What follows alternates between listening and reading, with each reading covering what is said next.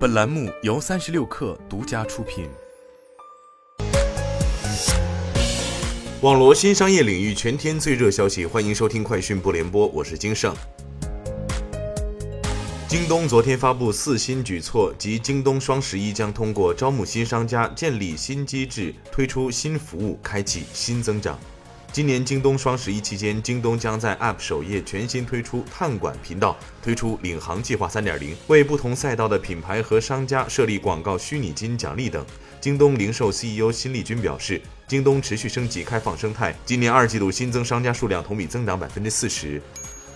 三十六氪获悉，京东到家宣布，九月九号，也就是明天晚上八点，京东到家小时购将同步开启 iPhone 十四预售。据介绍，京东到家是目前唯一获得 Apple 品牌预售资格的即时零售平台。截至目前，全国已有超两千六百家 Apple 授权专营店上线京东到家小时购，覆盖超一千七百个县区市，门店数较二零二零年同期增长四倍，合作经销商数量接近五十家。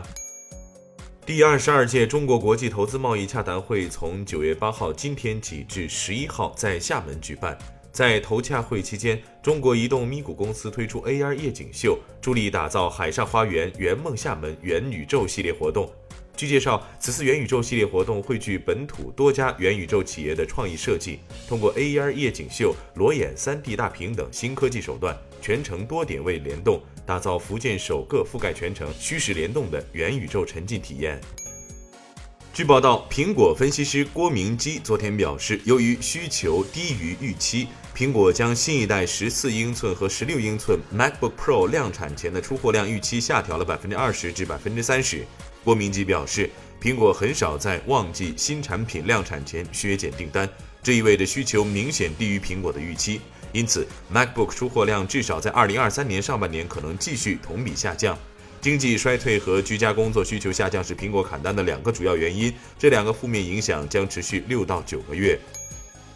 韩国三星电子警告称，半导体行业可能会在二零二二年之前遭遇坎坷。这家全球最大的存储芯片制造商的一名高管表示，下半年前景暗淡，明年还没有看到复苏的势头。最近几周，SK 海力士和美光科技等芯片制造商都对需求放缓发出了警告。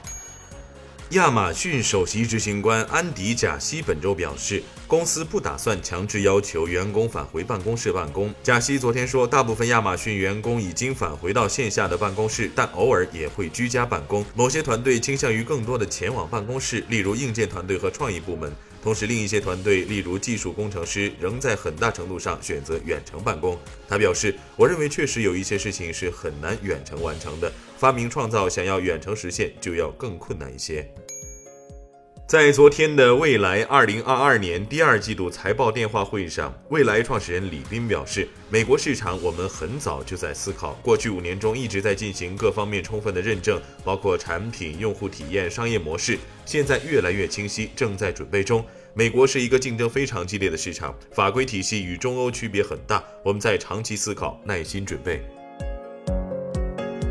以上就是今天的全部内容，咱们明天见。